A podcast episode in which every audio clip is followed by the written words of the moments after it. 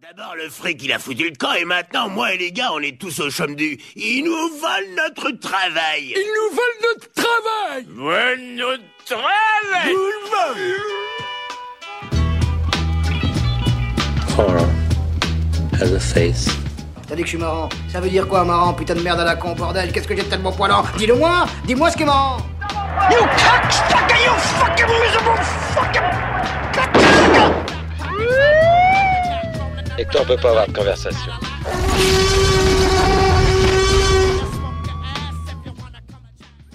Il est l'heure, l'heure de se réveiller. Monseigneur, il est 8 heures. Espace, espace, espace. Allez, debout maintenant.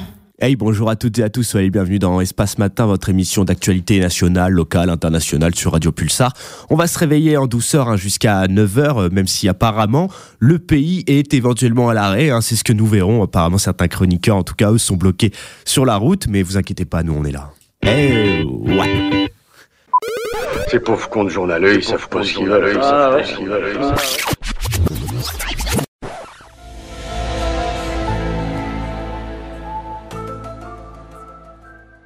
Dans notre monde bombardé par une surabondance d'images et d'informations, nous vivons dans un gavage qui conduit au surmenage de nos chers esprits. Dans nos systèmes perceptifs, les fake news ont plus d'impact que la rationalité ou la remise en cause. Et c'est dans ce contexte prolifique, pour certains, que chacun se livre à sa petite guéguerre de désinformation. Et pour preuve, je vais souligner tout ça avec trois petits points très rapides. Enquête maintenant publiée ce matin par un consortium de journalistes. Story Killers, c'est le nom de cette enquête sur la désinformation. Plusieurs médias auraient été influencés et parmi eux en France, la chaîne d'information BFM TV. Eh ben, je sais pas si vous l'avez vu, hein, mais Israël rajoute une petite couche après le scandale d'écoute Pegasus. C'est Simon qui nous en parlait dans son Flash Info. Des soupçons d'ingérence au sein de BFM TV en lien avec une agence de désinformation israélienne. Une enquête de la cellule d'investigation de Radio France avec le consortium Forbidden Stories dévoile que BFM TV a diffusé des informations fournies par une agence de désinformation israélienne dirigée par des vétérans de l'armée et des services secrets. La nouvelle a provoqué la sidération au sein de la ré- rédaction de BFM TV. Rachid Mbarki, journaliste expérimenté et présent à l'antenne depuis la création de la chaîne en 2005, a été suspendu de ses fonctions le 11 janvier 2023 par le directeur de la chaîne Marc-Olivier Fogiel. Il est reproché à Rachid Mbarki d'avoir diffusé à l'antenne des brèves orientées, fournis clés en main, pour le compte de clients étrangers sans validation de la rédaction en chef. Forbidden Stories, un consortium d'une centaine de journalistes du monde entier, révèle ce matin comment une agence israélienne spécialisée dans la désinformation organise des campagnes d'influence. L'entreprise, dirigée par d'anciens militaires israéliens, a tenté d'interférer dans 33 campagnes présidentielles partout dans le monde et se vante même d'avoir réussi à diffuser des fausses infos à la télé française. L'enquête révèle que depuis des mois, le journaliste Rachid Mbarki, figure de la première chaîne d'infos de France BFM TV, aurait diffusé des infos créées par la sulfureuse agence, comme ce sujet censé montrer les effets pervers des sanctions européennes contre la Russie. L'Union européenne annonce un nouveau train de sanctions contre la Russie. Des sanctions à répétition qui font craindre le pire aux constructeurs de yachts à Monaco. 10 000 emplois sont en jeu sur la côte d'Azur. Des informations immédiatement reprises et diffusées en masse par une armée de faux comptes détenus par l'agence de désinformation israélienne. À la suite des révélations, la chaîne a suspendu le journaliste. I don't want peace. I want problems, always. Moi, le point qui m'intéresse particulièrement aujourd'hui, c'est cette polémique tardive autour du film Wakanda Forever 2. Tout d'abord, je tiens à dire que mon désir de tacler le studio Marvel est bien sûr immense. Loin de moi l'envie de jouer le calcinateur de la woke industrie, mais ces productions euh, sans saveur sont le théâtre d'aberrations étalées à l'écran sous prétexte d'éveil de conscience et de respect de la multiplicité des communautés. Eh ben bullshit, j'ai envie de dire. Le seul but est de renforcer des stigmates pour satisfaire des pourcentages de consommateurs à travers le globe. Et autant dire que j'ai été amusé d'apprendre ceci. La France se dit outrée par une scène polémique du film. Un ministre lance une polémique de pacotille sur Twitter autour d'un blockbuster américain pour critiquer la présence russe en Afrique. C'est pas mal quand même. hein. Je condamne fermement cette représentation mensongère et trompeuse de nos forces armées. Je pense et rends hommage aux 58 soldats français qui sont morts en défendant le Mali à sa demande face au groupe terroriste islamiste. Donc le ministre des Armées françaises a dénoncé sur les réseaux sociaux le 12 février la représentation des militaires français dans la superproduction Marvel. Ils sont dépeints comme des pilleurs de ressources jugés par le royaume fictif du Wakanda. Dans la scène, on voit clairement des mercenaires français agenouillés et menottés dans un tribunal et leur tenue est celle de la force d'opération Barkhane déployée au Mali. Ceci s'ajoute dans un contexte de guerre et de dégradation de l'image de la France au Sahel. Le gouvernement souligne cette guerre de désinformation avec la Russie et en effet, bah, Moscou est très active en Afrique. Mais alors moi je me pose la question, tu vois, c'est quoi le rapport avec la Russie? Parce que Marvel, bah, on peut pas faire plus américain. Le, euh, le Figaro justement va publier un article titré pourquoi les Français sont-ils les méchants dans le cinéma américain La blague quand même. Hein et bah oui, pauvre monsieur les Français, euh, ne jouez pas vraiment les victimes. Notre armée a saccagé et pillé, c'est un fait. Et notre réputation n'est plus à faire à ce niveau-là. Et ceux qui dégradent notre image sont finalement nos alliés occidentaux, les Américains, nos fameux libérateurs bien sick. Now is our time.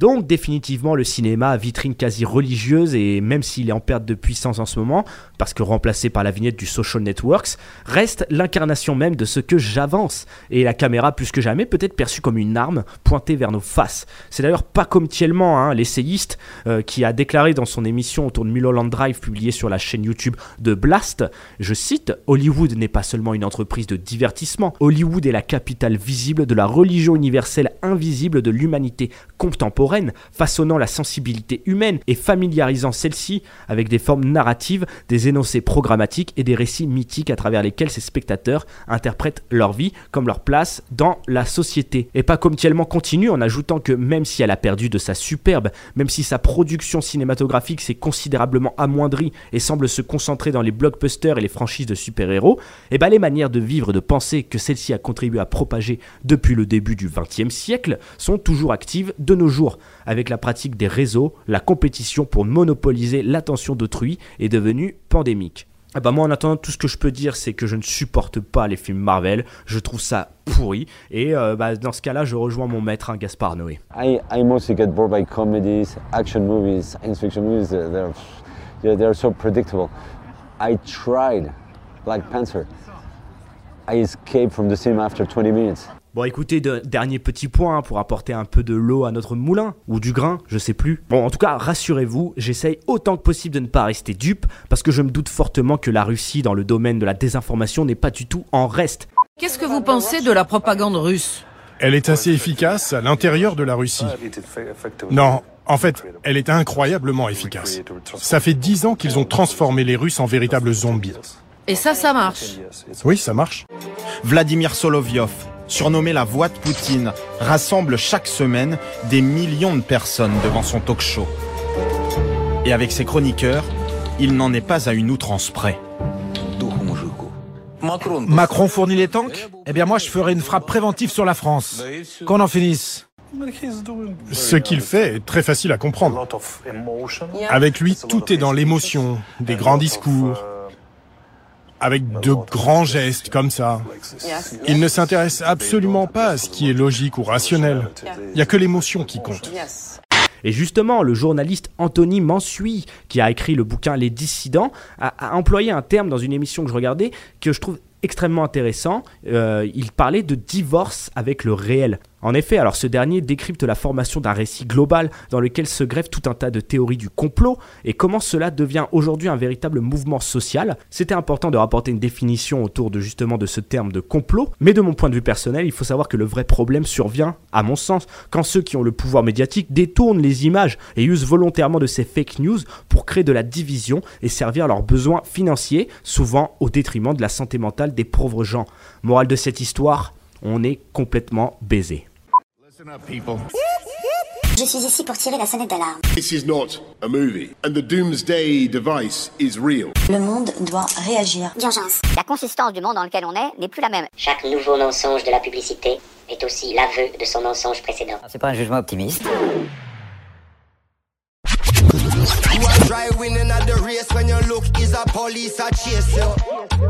Tiens, en parlant de, de, de, de films et de cinéma, euh, on va parler du film La haine.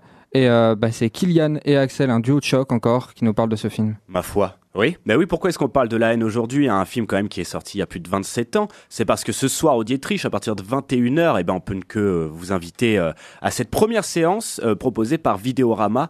Vidéorama qui est une association culturelle de la promotion du cinéma, qui propose donc de redécouvrir ce film culte. Et la séance sera suivie d'une discussion animée par Victor, président et cofondateur de Vidéorama.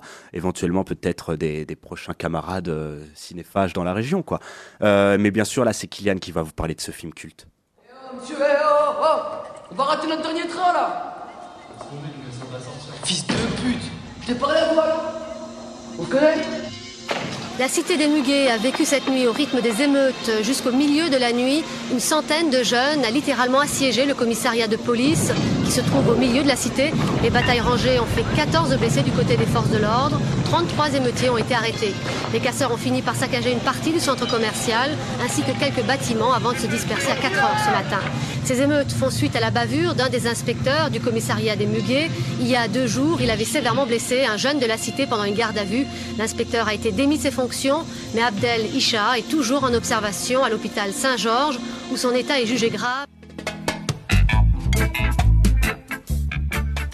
C'est l'histoire d'un homme qui tombe d'un immeuble de 50 étages. Le mec, au fur et à mesure de sa chute, il se répète sans cesse pour se rassurer Jusqu'ici tout va bien, jusqu'ici tout va bien, jusqu'ici tout va bien. Mais l'important, c'est pas la chute, c'est l'atterrissage. Ces phrases chocs que tout le monde connaît bien maintenant, on les doit à un film devenu culte, La haine, de Mathieu Kassovitz. Sorti en 1995, Kassovitz s'est inspiré d'un fait divers survenu deux ans auparavant. En 1993, le jeune Makome Mbowole, âgé seulement de 17 ans, perd la vie dans un commissariat de police du 18e arrondissement de Paris. Le récit du film s'intéresse donc à la journée qui va tout faire basculer pour trois amis interprétés par Vincent Cassel, Saïd Tagmaoui et Hubert Koundé.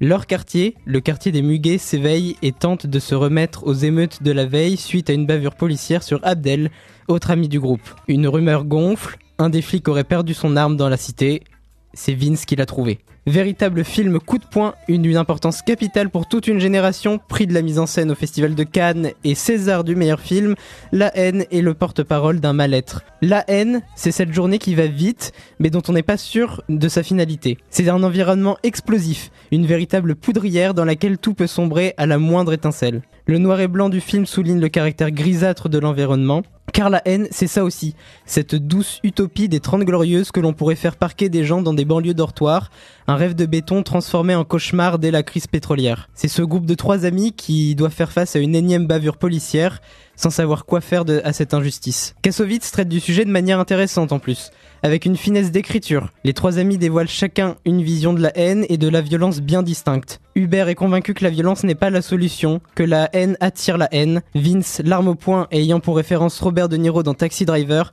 a atteint son maximum et veut mettre le feu. Saïd, lui, fait office de médiateur. Il n'est pas contre la violence proposée par Vince, mais n'est pas sûr que les conséquences envahissent la chandelle. En fait, c'est la description d'un système dans lequel tout le monde est à cran, mais personne ne veut rien faire. Hubert prend la métaphore de cet homme qui va choisir d'utiliser l'escalator plutôt que l'escalier. Regarde, c'est la pire des races, ceux qui se laissent porter par le système, c'est les mêmes qui votent Le Pen, mais qui sont pas racistes. Et donc parce que le film est toujours aussi important 25 ans plus tard, comme l'a montré Les Misérables de Lajli, nous vous invitons chaudement à venir voir ou revoir le film ce soir au Dietrich à 21h, car rassurez-vous, jusqu'ici, tout va bien. C'est à moi que tu parles oui, ça. oui, ça va. Oui, et, euh, non, mais en plus, euh, la, la, haine, moi, je suis très content que tu, euh, que tu en aies parlé. Tu as dit des choses très intéressantes, notamment le rapport avec Les Misérables, parce que je trouve que Les Misérables a fait un peu. il a pas, à mon avis, le même niveau. Le même statut culte que la haine, mais euh, je trouve que l'impact a été aussi fort et surtout c'est à moderniser un propos qui a encore plus d'actualité aujourd'hui. Pour souvenir, moi, je, j'aime vraiment pas Mathieu Kassovitz, mais j'aime beaucoup ce film parce que ce film euh, a, a quelque chose, voilà, de très adolescent, quelque chose euh, qui, qui c'est un peu comme euh, dans le style comme les affranchis français, dans la manière de décrire voilà les, les communautés, etc. Mais euh, c'est quand je l'ai revu à sa ressortie en 4K et d'ailleurs c'est la version qui va passer ce soir, Mm, je crois, ouais, la, version. Ouais, d'accord, Ouais. super, tu me confirmes. C'est que je me suis dit putain. ouais, par contre, la- l'aspect sur les violences policières, sur ce que tu disais, la haine attire, attise la haine ou attire la haine plutôt. c'est ça a jamais été autant d'actualité. Et là, du coup, bah, je vais conclure ta chronique, hein, mon cher Kylian, en rappelant quand même hein, que ce week-end, on, on a été gâté aussi en violence policière parce que bah, aux USA, comme d'hab, j'ai envie de dire, il y a eu le meurtre de Tyre Nichols, où cinq flics blacks ont tué un de leurs frères. Ils l'ont savaté à mort dans son quartier résidentiel. Il y a eu une vidéo de, 3 minutes hein, que j'ai pu voir. Euh, D'ailleurs, peut-être vous au- au-dessus autour de la table, vous avez pu la voir, qui est d'une violence mais inouïe. Euh, les flics euh, ont réussi à être inculpés, heureusement. Et en France, hein, on n'a pas été aussi exempt lors de la première journée de mobilisation euh, de, de violences policières, vu qu'un flic a réduit en bouillie le testicule d'un journaliste espagnol qui était à terre. Et ce journaliste a été amputé des suites de sa blessure. Donc euh, c'est pas très jojo tout ça. hein. Et pendant ce temps, bah, on, a, on a ce cher Darmanin qui insulte, euh, qui insulte, euh, on va dire, les électeurs de gauche en les traitant de feignants, alors que c'est eux justement qui peut-être éventuellement attisent la haine. Et puis bon, ça c'est moi qui le rajoute, mais euh, faut, que aussi, faut quand même aussi rappeler que là en ce moment en Israël, c'est pas très jojo jojo, hein. C'est-à-dire qu'on a quand même Netanyahou, euh, le ministre, soutenu par des groupuscules ultranationalistes, fanatiques, orthodoxes, qui encouragent son propre peuple euh, à, à prendre les armes pour aller tuer du Palestinien. Donc voilà un début de semaine qui a mis le feu aux poudres. C'est pour ça que je suis très content qu'on revoie la haine, euh, parce que j'ai l'impression que plus que jamais, les gouvernements semblent déclarer la guerre à leur propre peuple. Et ça, ça me donne envie d'écouter Cut Killer, non? Cut Killer Nique la police. Non, mais ce que je veux dire, c'est qu'effectivement, la police n'a pas un rôle facile, et moi, je suis pas contre la police en général. Hein ce qu'il faudrait, c'est qu'ils s'arrangent quand même pour qu'à la fin de l'année, il y ait moins de morts du côté des assassins que du côté de la police. Ça me paraît indispensable. Que l'équilibre reste euh, entier, voyez-vous. Alors qu'il est à terre, les policiers s'acharnent sur lui pendant de longues minutes. Coup de pied, coup de matraque. Le jeune homme gît au sol, hurle le nom de sa mère. Il se plaint de douleurs diverses. L'ambulance mettra 22 minutes à arriver. C'est que les policiers se croient extrêmement couverts. Les cinq policiers, tous afro-américains, ont été inculpés pour meurtre. Ils faisaient partie d'une nouvelle unité spéciale appelée Scorpion, déjà mise en cause pour ses méthodes violentes.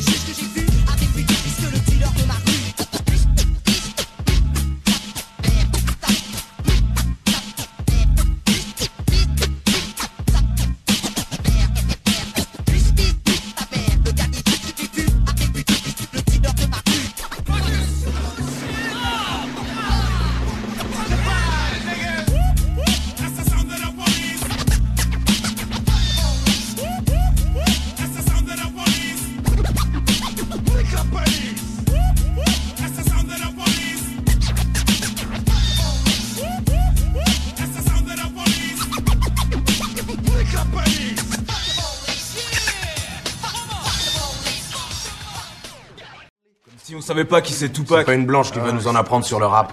Non, attendez, c'est pas ça. Ce que j'essayais de faire, savais j'essayais pas de- du tout. Petit point people, petit point rap, petit point meurtre. Le rappeur Drake serait impliqué dans le meurtre d'XXX Temptation. On vous explique tout ça.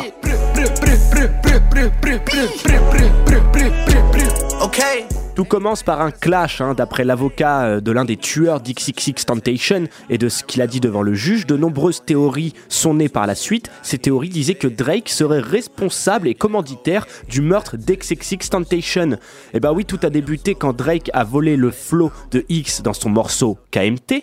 Drake hit up a DJ that I fuck with. He was like, "Yo, the nigga Drake, watch your interview. He said he fuck with you. He saying he go call your manager within the next few days." Okay. So I'm, I'm, bro, I'm amped up, nigga. I fuck with Drake. Yeah. You feel me? Drake a genius. He was supposed to contact one of my managers, so he doesn't do it. That same fucking week, bro. Donc voilà, tout serait parti donc du titre KMT où Drake aurait carrément plagié Look at Me d'XXX. Demon just got out. I gave my bro an advance. Love is just not in my plan. Not even taking a check. I hear da da da da in my den. I'm like, what the fuck? My life is you is your mess, ayy. Can't keep my dick in my pants, ayy. My bitch don't love me no more, ayy. She kick me out on life, bro. C'est vrai que quand on écoute, ça fait rêver. Hein. Demon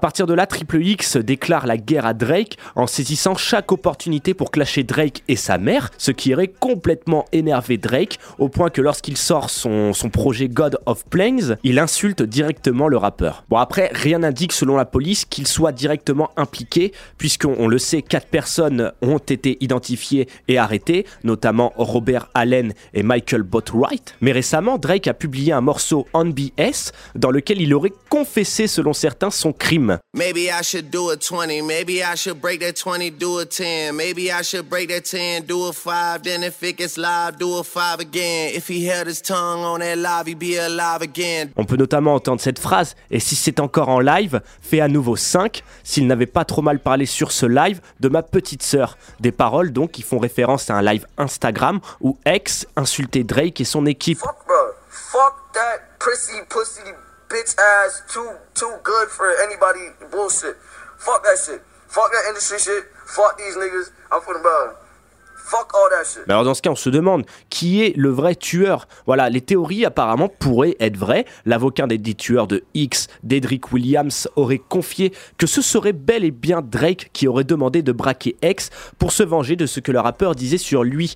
L'avocat du tueur aurait même utilisé une story de X accusant Drake comme responsable si il devait lui arriver quelque chose. If anyone tries to kill me, it was Champagne Papi. Comprenez en français, si on essaye de me tuer, c'est Drake. The nigga tried to sacrifice me. Everybody love Drake. I still respect the nigga for his music. You know what I'm saying? I just can't respect what he did to me. You feel me? Eh ben, résultat de cette affaire, Drake a été récemment appelé à témoigner dans cette affaire. Mais tout ça me rappelle euh, les propos de la reine des snitch. Je parle bien sûr de 69 lorsqu'il avait été interrogé sur la mort de, de X. Il disait que X lui avait écrit peu de temps avant sa mort, c'était un 16 juin. Il faut quand même se rappeler que Triple X euh, se baladait avec 50 000 dollars dans un sac en cash et que la vraie question à se poser à ce moment-là, c'est où est sa sécurité? Bon, en attendant le verdict et pour mieux faire fructifier vos fantasmes, je vous laisse avec ce titre de Drake avec 21 Savage, le fameux titre On BS.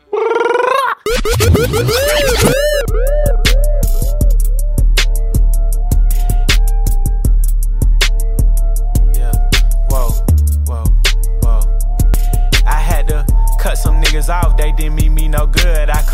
from the ghetto, so my trunk is in my hood. She wouldn't wear no panties around me, even if she could. Gave out plenty spankings till they got it understood. Fuck the nosebleeds, baby, come on this wood. If you know it's tension, don't come around me like it's good. I got street smarts, and you can't get this out no book. I can't right my wrongs, but I can still write these hooks. All time to get exposed, gang. Banned from around here, nigga. Come get off your show, savage. Say you pussy and he hit it on the nose, but that border's open. Why you acting like it's closed? I don't know.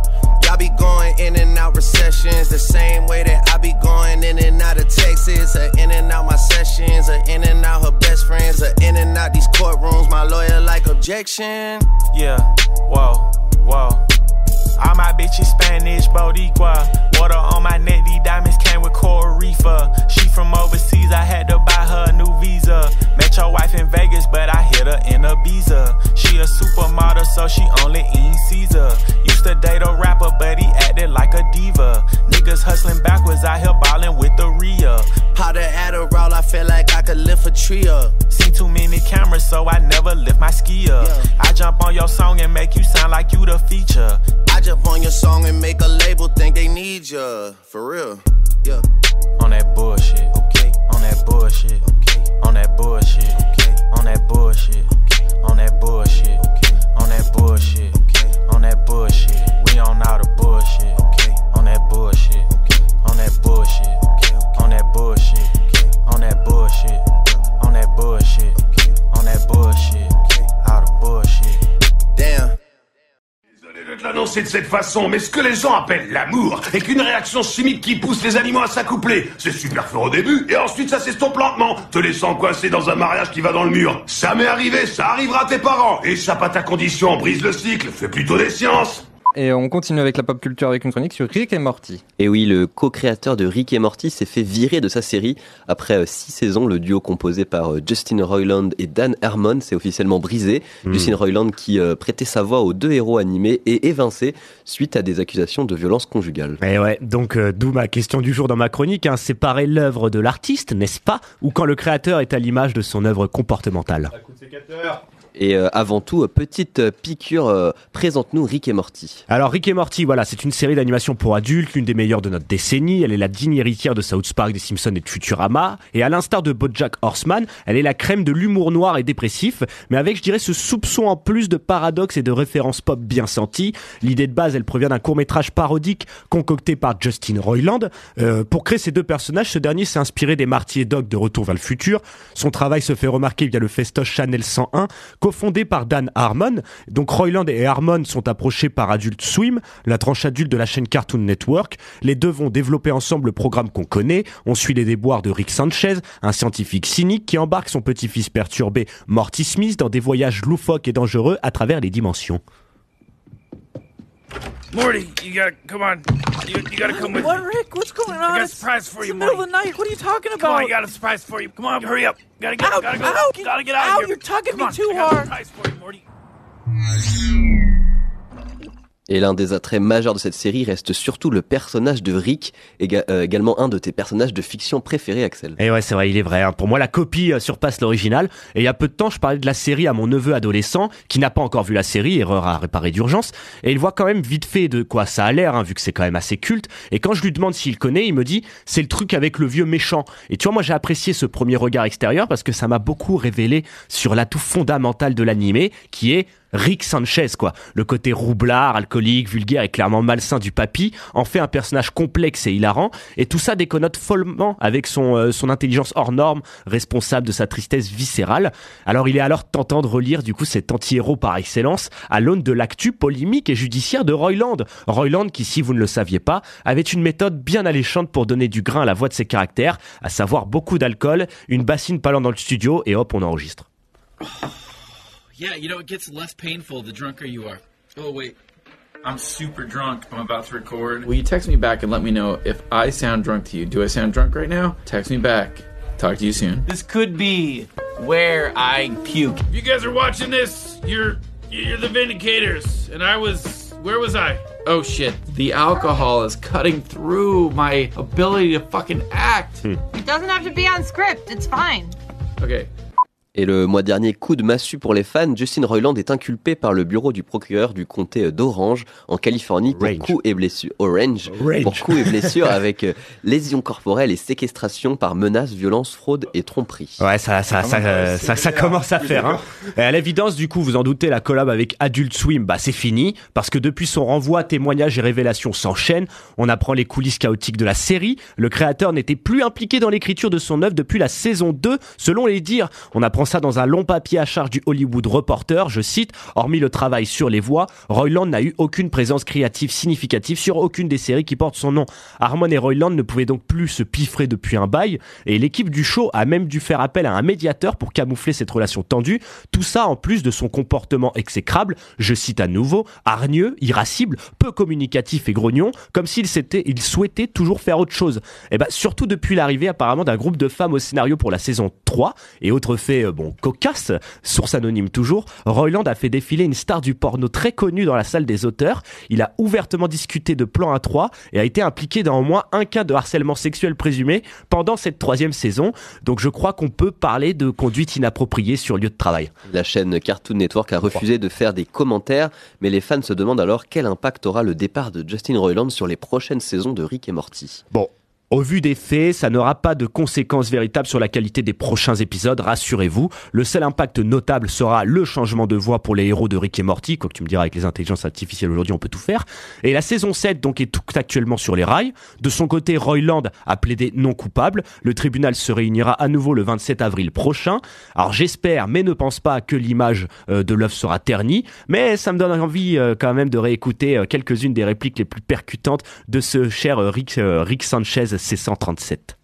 Euh, ah, écoutez, je suis pas le mec le plus gentil d'univers, seulement le plus intelligent. Être gentil, c'est ce que font les gens débiles pour augmenter leurs chances. J'ai pas été des plus subtils sur le peu de confiance que j'ai dans le mariage. J'ai foiré le mien alors que je sais changer un trou noir en soleil. Donc bon, à un moment donné, faut se poser la question. C'est quoi la probabilité que ce soit un truc qui marche et pas un mensonge qu'on se raconte parce qu'on a peur de mourir seul? Parce que vous savez, c'est comme ça qu'on meurt.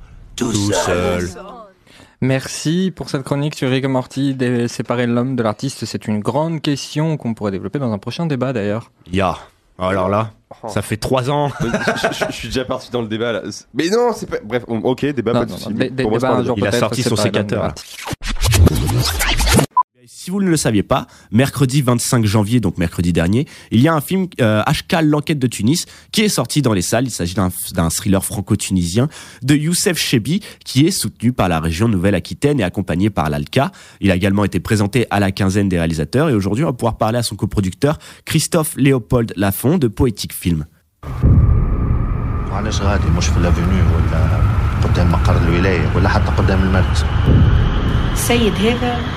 معلش غادي مش في الافينيو ولا قدام مقر الولايه ولا حتى قدام المركز السيد هذا كأنه سلم روحه للنار وما قاومش Christophe Léopold Lafont de Poétique Film est avec nous au téléphone. Est-ce que vous m'entendez Christophe Oui, je vous entends très bien. Super, bonjour. Christophe Léopold Lafont, on le rappelle, vous êtes coproducteur. Votre structure, c'est Poétique Film. Est-ce que vous pouvez nous présenter un peu votre structure? Est-ce qu'il s'agit d'une structure récente ou est-ce que ça fait déjà un moment que vous êtes implanté dans le secteur? Non, non, alors euh, en effet, la structure est très récente. Euh, Eh ouais. On, on- on s'est créé en, en mars 2021, euh, un petit peu à la faveur euh, euh, du Covid, voilà, et, et on s'est lancé dans une période un petit peu trouble qui affectait pas mal notre secteur. On en a profité. euh, en effet, pour développer euh, des projets, euh, notamment qui ont été euh, soutenus par la Nouvelle-Aquitaine. Vous avez oublié de citer la Charente-Maritime parce que nous, on est basé à Rochefort, hein, ce qui est relativement rare. Je crois que nous sommes la seule structure de, de production cinématographique basée à Rochefort et non à Bordeaux, par exemple, euh, euh, ou à Angoulême. et, et donc, c'est- un trait caractéristique qui fait que la plupart du temps, sur les projets qu'on porte, nous, eh ben effectivement, euh, le département nous suit et nous aide euh, au même titre, euh, effectivement, que, que, que la région euh, Nouvelle-Aquitaine. Euh, Pour euh, HK, l'enquête de Tunis, vous parliez de film d'auteur. Mais il faut quand même avouer que c'est un film d'auteur, bien sûr, mais euh, qui a quand même un argument de genre, vu qu'on est quand même sur un thriller. Et ça, c'est Oui, quand même important de le souligner. Exactement, c'est une espèce de polar euh, fantastique euh, qui s'inscrit dans un film euh, de genre, mais euh, comment dirais-je que que l'on revendique quand même malgré tout comme un comme un film d'auteur avec une patte. Je ne sais pas si vous avez eu l'occasion euh, de le voir en salle, euh, effectivement, mais avec une, une, une patte visuelle et un, point de vue euh, artistique euh, relativement euh, fort et, et, et qui est qui fait partie quand même d'un cinéma relativement exigeant, il me semble. Mm, mm. Et est-ce que vous, avec Poetic Film, vous allez continuer dans ce sens, du coup, à, à- à chercher à défendre justement des œuvres un peu plus atypiques euh, que, le, que le simple cinéma d'auteur français comme on peut euh, l'imaginer? Euh, Donc, de continuer Oui. à aller dans cette lignée voilà, de films de, hybrides, j'ai envie de dire. Oui, c'est ça, complètement. Et effectivement, là, on a un, un autre film qui est en cours de, de, de, de production, de pré-production. On travaille sur le tournage, là, qui devrait avoir lieu en avril, qui est un film indonésien, un, un premier long métrage d'un réalisateur qui s'appelle Tumpal Tampubolon et, et qui s'appelle Les larmes du crocodile. C'est encore une fois un film de genre. euh, qui se qui se euh, qui va un petit peu sur les traces euh, d'Ashkal effectivement en termes de, de typologie de film et aussi de, de récit, c'est-à-dire qu'il flirte un petit peu avec les avec le genre, le genre fantastique, sans sans sans que ce soit, on va dire, la, lecture principale non plus. Donc, euh, et effectivement, j'ai d'autres projets euh, qui sont dans cette même ligne euh, territoriale, en fait, qui me plaît beaucoup, et notamment qui, qui permettent d'être entre une forme de, de, de réalisme et une forme fantastique, donc euh, hybride. Et euh, je, je pense que c'est le, c'est, c'est le mot qui caractérise, en tout cas, le mieux euh, aujourd'hui les films que l'on essaye de, de, de porter en quelque sorte. Pour revenir rapidement à Ashkal, l'enquête de Tunis, donc vous, vous êtes coproducteur, donc vous avez eu un partenariat avec Blast Film et Supernova Film. Euh, Oui, exactement. Comment cela s'est déroulé? Est-ce que, est-ce que cela s'est bien passé de, de travailler avec d'autres boîtes, etc. Ben très très bien et d'ailleurs c'est vrai que pour une pour une pour une structure naissante comme la mienne c'est vraiment euh, euh, c'est très important Euh, c'était très important euh, d'avoir pu euh, effectivement compter sur un, un partenaire aussi euh, solide que que Fares Ladjimi pour le pour pour le citer en fait qui est effectivement le producteur de Supernova Film avec qui nous sommes partis dans cette euh, dans cette aventure. Je pense que euh, pour moi, en tout cas, sur une sur une première euh, coproduction euh, internationale, c'était véritablement une une, une garantie, euh, voilà, de de, euh, de tenue euh, du film. Et d'ailleurs, euh, donc euh, voilà, quand on voit le succès. euh, euh, en festival euh, de, ce, de ce film qui est, qui est quand même notre premier objectif euh, avant toute chose hein, sur, euh, sur ces films-là, euh, avec une sélection au Festival de Cannes, une, euh, sélection au Festival de, Toronto, enfin véritablement à travers le monde dans des, euh, des festivals on ne peut plus euh, prestigieux. Donc c'était pour nous déjà euh, vraiment euh, une vraie euh, réussite euh, artistique et euh, voilà. Et à côté de ça, euh, on a pu voir aussi, euh, on, a eu, euh, il me semble, un vrai succès euh, critique, euh, notamment euh, auprès de, de, médias euh, type euh, Libération, euh, Le Monde, euh, les Cahiers du cinéma, voilà, qui, en tout cas nous permettent de euh, d'avoir, euh, d'être en quelque sorte, d'avoir des avis très favorables de, nos pairs et, c'est quand même euh, très important pour nous à nos yeux et bien évidemment aussi pour euh, Youssef euh, Chebi et euh, dont euh, ce, ce- n'est que le, le premier euh, long métrage. Voilà. Et, on est on est ravi que ce premier long métrage du coup puisse avoir euh, bah, un tel rayonnement. Bah, on, on voit qu'en tout cas voilà l'Hexagone semblait plus propice à accueillir aujourd'hui, comme on le disait, des, des, des choses un petit peu plus osées, disons-nous. Bon bah écoutez, voilà, j'ai envie de conclure cette interview. Merci à vous, Christophe Léopold Lafont, et du coup, bah, j'espère que les chiffres seront bons. Euh, on l'a pas dit, mais le vous. film, bah merci, ouais. On l'a pas dit, mais le croise film. les doigts et puis allez le enfin je- je- j'espère que, que les, les habitants de la Nouvelle-Aquitaine sauront euh, soutenir voilà un, un film qui a été soutenu euh, euh, par leur euh, collectivité. Exactement. Et ben justement, si vous voulez le soutenir, ce sera au cinéma Le Dietrich. Vous êtes de la manœuvre non qualifiée, en d'autres termes, des manœuvres.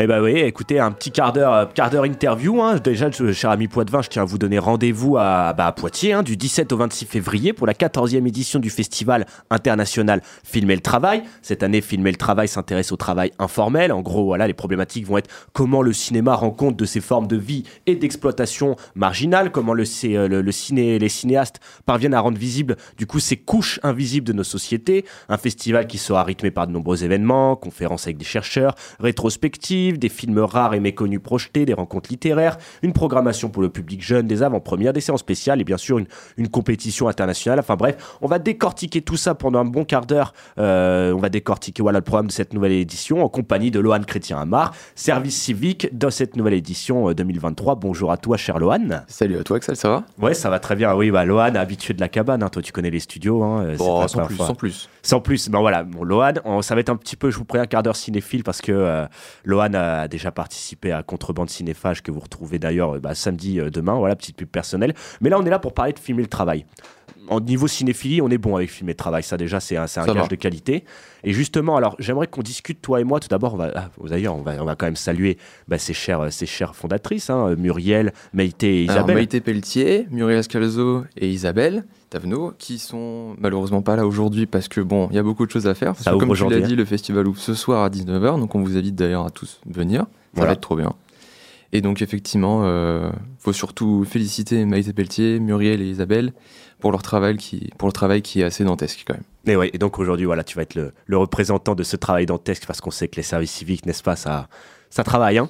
Euh, bon, alors, j'ai envie de parler de cette thématique, le travail informel, voilà, travail au noir, invisible, travail gratuit, bénévole, travail domestique, travail vivant ou prescrit. Raconte-nous un peu, Lohan, euh, je sais pas d'où est venue cette idée qui rentre d'ailleurs pleinement dans l'actualité comme à chaque fois. Euh, dis- Dis-nous un peu plus voilà, sur cette thématique. Bah, comme tu l'as dit si bien, ça rentre justement dans une volonté de représenter ce qui se passe en ce moment, donc Mm. avec le travail informel, qui touche, qui touche au travail invisible, gratuit, travail au noir. Et donc du coup, effectivement, on va toucher avec ce travail informel tout ce qui peut se passer en ce moment. Notamment, il y a une- toute une partie de ce travail informel qui va être visée sur le travail ubérisé, donc ce qui se passe en ce moment, Mm. l'exploitation des femmes, la prostitution. Donc tous ces pans justement euh, du travail informel, comme tu l'as dit d'ailleurs, on est en service civique, ça rentre dans le travail informel. Les Et ouais. bénévoles, qu'on remercie chaleureusement pour cette édition, Aussi, rentrent aussi vrai. dans le cadre du travail informel. Donc on va traiter justement toutes ces facettes du travail informel et ça rentre dans cette volonté de rentrer dans une actualité, euh, dans cette actualité. C'est combien de bénévoles filmer le travail? Ah, J'ai pas les chiffres en tête, mais euh, Petite fourchette. je dirais une petite fourchette. Je pense qu'on est un bon 50-60 bénévoles. Et vous voyez quand même, hein. Et ouais, quand même. Il en faut du monde parce que bon, il y a beaucoup d'événements et ils sont surtout répartis dans toute la ville. Donc, euh, donc ouais, on les remercie. Parce que sans eux, il n'y aurait pas de festival, c'est sûr. Bon alors, euh, cher Lohan, là on va surtout aussi quand même, pour parler de filmer le travail, parler du temps fort hein, de cette édition, enfin de chaque édition même, qui est la compétition internationale. Euh, quelque chose qui t'a demandé, à mon avis, le plus de travail parce qu'il a fallu vis- visionner les films, Mm. sélectionner les films. Et puis bah, euh, ça va être du coup... Bah, l'o- l'occasion aussi de rencontrer les réals. Euh, donc la compétition, elle, par contre, elle débute à partir du mercredi 22 au vendredi 24 février, si je dis pas de bêtises. Donc en présence des réalisateurs, réalisatrices et ou intervenants qui viennent représenter euh, les films. Exactement. Cette année, c'est 17 films documentaires euh, venus du monde entier. Et, euh, et bah, bah, raconte-nous un peu plus où, vont être le, où va se passer la compétition, euh, où vont se passer les grandes rencontres, etc. Et bah déjà, la compétition internationale, ça se déroule toujours au Tap Castille. Comme tu l'as dit, du mercredi au vendredi. Voilà. Il y a 3 à 4 séances par jour. À chaque fois, on projette un, lourd, un, un long et un court métrage. C'est intense hein, quand même. C'est intense, c'est faut être speed, mais Ouais. c'est toujours passionnant. Et cette année, donc, c'est 17 films qui viennent du monde entier. On a du Québec, du Brésil, de l'Italie, de l'Allemagne, de l'Autriche. Bref, du monde entier. Et ouais. Et euh, c'est une très très belle euh, compétition, on en est très fiers. Et on a hâte justement que le public puisse voter, parce que justement c'est là aussi l'intérêt de cette compétition, c'est que le public vienne et puisse donner son avis sur, euh, sur la compétition, ce qu'ils ont aimé, ce qu'ils n'ont pas aimé, Mhm. pour qu'on puisse décerner ensuite un prix du public. Et alors, on en parlait en off, tu m'as dit que cette année, la qualité était vraiment au rendez-vous.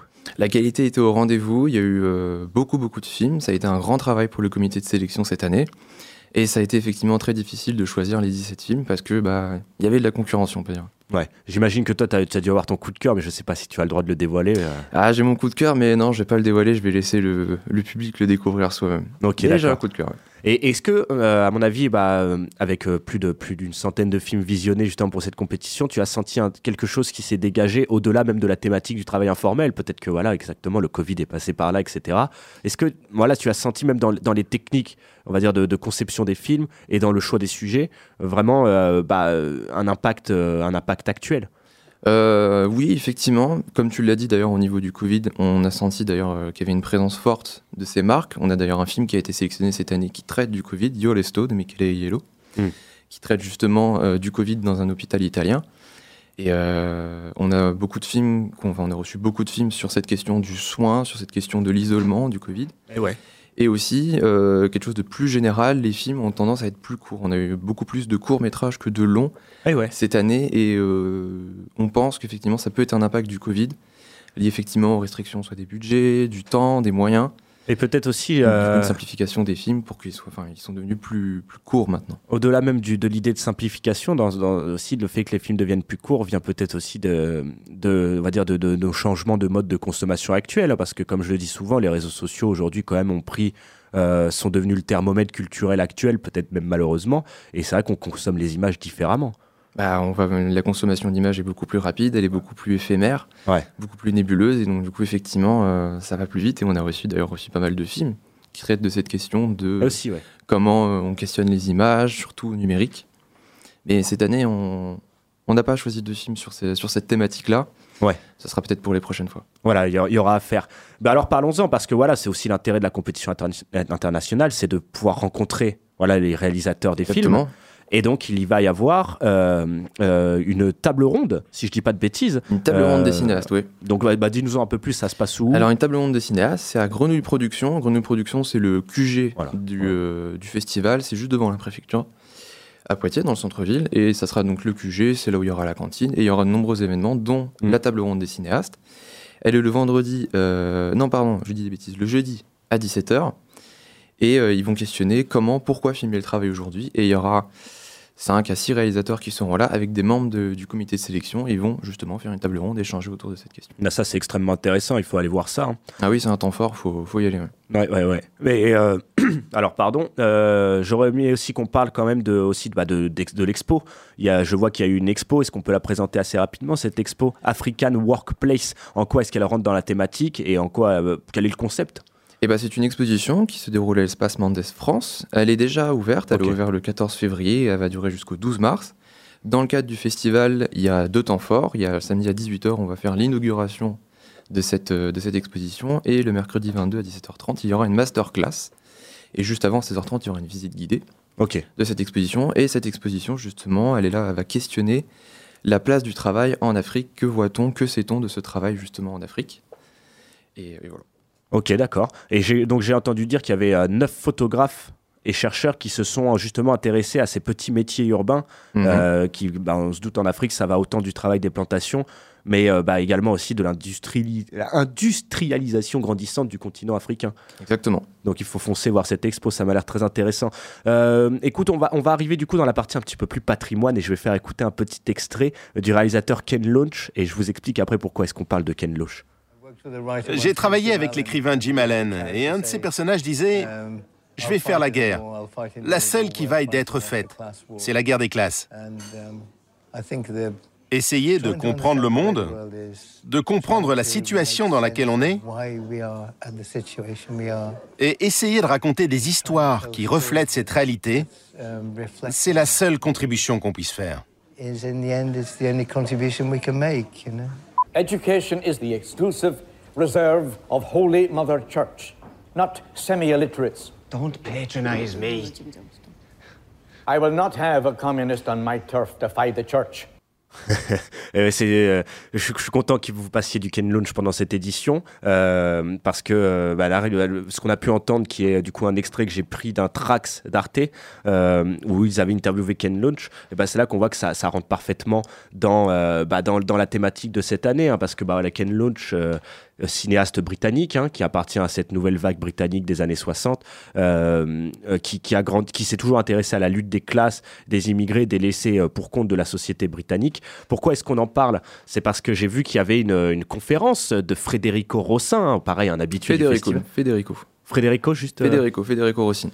Voilà, exactement. Peut-être tu peux nous en dire d'ailleurs un peu plus sur cette conférence, justement. Eh ben, c'est une conférence le lundi 20 février à 17h de Federico Eh oui. Rossini qui va justement traiter de la question euh, du travail de la classe ouvrière dans les films de Ken Loach. Et pas que, j'ai vu aussi. hein. Et pas que, effectivement, mais je dévoile pas tout, faut que les gens, euh, que voilà. les gens découvrent par eux-mêmes, bien sûr. Mais c'est parce que, effectivement, tu l'as dit, il y a deux films qui vont être projetés euh, cette année de Ken Loach. Riff Raff le samedi 18 février à 14h. Ok. Et Sweet 16 euh, le jeudi 23, mais ça c'est une séance scolaire, ça sera pour les lycéens et les apprentis qui découvriront ce film. Ça leur fera pas de mal. Non. Eh ben, tu vois, je suis content que tu parles de Riff Raff parce que là aussi j'étais très content de ça et bravo à filmer le travail. Riff Raff, donc comme on l'a dit, qui passe demain à 14h. à mon avis, il passe au, au Dietrich, si je dis pas de bêtises, non? C'est au Tap Castille. Au Tap Castille, et bah écoutez, un film projeté en 35 mm. Et, Eh ça, oui. c'est important de le préciser. C'est que- devenu rare maintenant. Ben, c'est devenu extrêmement rare. Déjà, juste les salles qui peuvent le faire Mm. et puis commander des copies. Est-ce que tu sais comment ça s'est déroulé, justement, cette, euh, la commande de- du film, etc. Non, alors moi j'étais pas dedans, moi j'étais vraiment concentré sur la compétition, mais euh, je pense que ça doit être une, c'est une vraie aventure, je pense, pour pouvoir récupérer effectivement une copie 35 mm, parce que c'est une organisation en plus. Il faut, Ouais, il faut il du- faut un matériel spécial, il faut prévoir ça avec la salle. C'est pas juste du numérique sur un disque dur. Et ouais. Mm. Bon voilà, ne ne manquez pas cette, euh, cette, euh, cette euh, conférence de Frédérico Rossin. Et là, dernier petit extrait qui va nous, nous, rendre, nous permettre de rendre un petit hommage pour conclure sur cette édition Fumer le Travail. Vai un brindisi di cioccolata? Tu non vende, mangiare. E che so scemo, thank you? Le monde seul. Aujourd'hui où les révolutions sont impossibles, où des guerres sanglantes me menacent, où le capitalisme n'est plus très sûr de ses droits et la classe ouvrière en recul, où le progrès, où les progrès foudroyants de la science donnent au siècle futur une présence obsédante, où l'avenir est plus présent que le présent, où les lointaines galaxies sont à ma porte, mon semblable, mon frère. Eh bah oui, bah, je pense que tu as reconnu Lohan. On a pu entendre ce fameux Jean-Luc Godard qui était précédé d'un extrait d'un des films de Vittorio Da Sica. Je suis content de pouvoir dresser des ponts entre le néoréalisme italien et euh, Jean-Luc Godard. Ton Euh, cinéphile en toi est comblé. Là je, là, là, là, je suis comblé. Vous avez réussi à me combler. Euh, justement, d'ailleurs, alors le, le film de Vittorio Da Sica, lui, j'ai vu qu'il passait euh, lundi. c'est ce lundi. lundi oui. soir, 20 février, au Carré Bleu. C'est gratuit. Chucha. Oui. Et bah, ça, extrêmement, extrêmement important à voir aussi. Et gratuit en plus. Avec un pot convivial. Eh ben, écoutez, Ton pot. faut en profiter ça. Exactement. Et pourquoi est-ce qu'on parle de Godard? Eh ben, c'est parce que vous faites un, un hommage, bien sûr, à Jean-Luc. Godard. hein. Euh, je sais que Godard, euh, il y avait déjà eu Vivre sa vie, Mm. euh, qui était passé en 2020. Et là, ça rentre du coup dans ce cadre, vu que vous passez Vivre sa vie, qui est un, un essai, ça rentre dans ce cadre du coup du cycle exploitation des corps et notamment du corps de la femme. Exactement, et puis bah, c'est ce, ce que justement traite le film Deux ou trois choses que je sais d'elle. Voilà. Donc euh, c'est un hommage, un hommage envers Jean-Luc Godard le samedi 18 février à 20h30. Mm. Ça sera également présenté par Federico. Et oui, bah, évidemment. Exactement. Mais je suis content qu'on puisse en plus parler de Jean-Luc Godard parce que sachant qu'il est mort, euh, ça, ça me permet un peu de tacler euh, Gérard Darmon qui avait dit euh, Je ne rends pas hommage à des antisémites. reste à Burger Quiz, tu aimes beaucoup mieux là-bas, Gérard Darmon. Voilà, petit, euh, petit écart. Et, euh, et autour du coup de cette exploitation des corps, euh, notamment autour de la prostitution, j'ai vu que vous allez aussi bah, projeter un film de Delphine Seyrig, Mm. extrêmement connu, qui mérite d'ailleurs à, être revenu, à, à revenir aujourd'hui. Le titre m'échappe là, peut-être que tu. Sois belle et tais-toi. Voilà, Sois belle et tais-toi. Et donc j'ai- je sais que c'est un film qui parle. c'est une interview de femmes de plusieurs interviews de femmes de cinéma euh, autour justement de la place, euh, la place un peu machiste euh, des hommes euh, dans l'industrie du cinéma. Du coup, bah, de cette époque années 60. Et, euh, et c'est assez intéressant de voir comment ça, ça, ça, ça se révèle encore aujourd'hui en fait. Et d'ailleurs, c'est pas le même film qui va traiter de la prostitution, parce qu'il y a aussi Mani de Lino Broca, qui va aussi traiter de cette question-là. Eh ben voilà, ben merci beaucoup. Bon, comme vous l'avez pu voir, hein, édition extrêmement complète. Euh, Est-ce qu'on peut quand même parler voilà, pour, les, pour les plus petits avant de, de, de Pour les plus jeunes, hein, et oui, il y a toute une programmation jeune public. Euh, cette année, il y a une programmation jeune public que vous pouvez retrouver sur le programme en bleu clair. Et ça commence euh, le dimanche 19 février avec la projection de La Petite Vendeuse de Soleil. C'est au Dietrich. Euh, le lundi 20 février, il y a des séances sur inscription. Attention, prévoir à l'avance. Ouais. Et, et voilà, il y aura le Trésor des poubelles, La Petite Vendeuse de Soleil, La Mine du Diable, qui est une avant-première en plus en France. Donc tous ces films-là sont pour les petits. Enfin, c'est pour tout le monde, mais c'est une programmation qui est à portée des plus petits. Il faut pas oublier, je crois aussi, il y a des ateliers aussi. Alors des ateliers, des rencontres, des regards croisés, effectivement. Ça, ça va remplacer l'habituelle journée d'études qu'on avait les années précédentes. Cette année, ça change de forme, ça sera des regards croisés. Et ça va prendre la forme de rencontres autour euh, parfois d'un film. Et ça va prendre la forme d'une rencontre entre un ou plusieurs intervenants. Par exemple, il y a un film cette année qui est projeté, s'appelle La guerre des sensibles. Et ils vont, euh, et il y aura deux intervenants, dont l'un des deux, ça sera un livreur Uber à Poitiers. Mhm.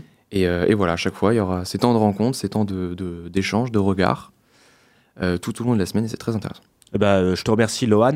Euh, bah voilà, dernière, dernière indication euh, euh, ce soir quand même. Voilà, c'est l'ouverture. Mm. On se doute que là, c'est la course. Où faut-il se rendre pour ce soir Rappelons-le? Ce soir, rendez-vous à 19h au salon de l'hôtel de ville pour un buffet qui est offert. Alors là aussi, il faut y aller, attention. on va pas attention. on va pas, on va pas cracher dessus quoi. non, non, non, non, surtout pas. Et puis à 20h, il y a l'allocution et le film d'ouverture Arca. Donc venez nombreuses et nombreux. Il, euh, les passes d'ailleurs du festival seront en vente en avance. Et puis cette année aussi, petite nouveauté, il y aura des, des petits goodies filmer le travail en vente, des posters, Yes. des badges. Donc euh, c'est l'année du renouveau cette année à filmer le travail. Donc, euh, donc ça va être bien, vraiment. Rendez-vous ce soir à 19h, on a hâte de vous voir. Eh ben, merci beaucoup Lohan de nous avoir rappelé ça. Donc voilà, ne manquez pas Filmer Travail, c'est toute la semaine prochaine. euh, que des bons films, que, euh, que, une- que- que, des films engagés. Hein, voilà, comme, euh, Exactement. et puis surtout, bah, voilà, c'est- un festival qui est là depuis très longtemps, qui est renommé, et ce n'est pas pour rien. Donc foncez voir les films. Et moi j'ai envie de conclure cette interview avec juste une petite phrase de, de Godard que j'avais tirée du film, deux ou trois choses que je sais d'elle. Ah, J'ai un peu peur, fais gaffe. Attention, hein. Ah ouais. Ah, il disait Puisque je ne peux pas m'occulter à l'objectivité qui m'écrase et à la subjectivité qui puisqu'il ne m'est pas permis de m'élever jusqu'à l'être et de tomber dans le néant, il faut que j'écoute, il faut que je regarde autour de moi, plus que jamais, le monde, mon semblable, mon frère. Donc voilà, allez écouter, regardez des films, à filmer le travail. T'as vu ça va J'étais soft. Hein Oh, c'est parfait. bon, allez, je vous laisse avec un peu de Delphine Seyrig et on conclut cette interview. On a parlé de sexualité vagabonde. Je crois que c'est monsieur le ministre qui a parlé de sexualité vagabonde. Moi, je trouve ça euh, absolument méprisant. Je trouve ça odieux. La sexualité des femmes n'est pas plus vagabonde que la sexualité des hommes. Et il ne s'agit pas de distinguer entre les jeunes filles qui ont une sexualité vagabonde ou pas. Ça, c'est une chose que je trouve parfaitement écœurante. Un terme qu'on ne devrait pas entendre. Vous êtes tous des hommes, là. Il y a des millions de femmes en France et on est en train de discuter de savoir si on doit leur donner la liberté, si elles sont capables de prendre leurs responsabilités. En somme, nous sommes des petites, des petites euh, euh, personnes inintelligentes, comme des petits chiens qu'on doit promener de telle heure à telle heure et on ne nous donne pas notre autonomie, l'autonomie de notre corps. Notre liberté, nous la prenons tous les jours au risque de notre vie. Les femmes se font avorter au risque de leur vie. Il me semble que euh, c'est ce qu'on veut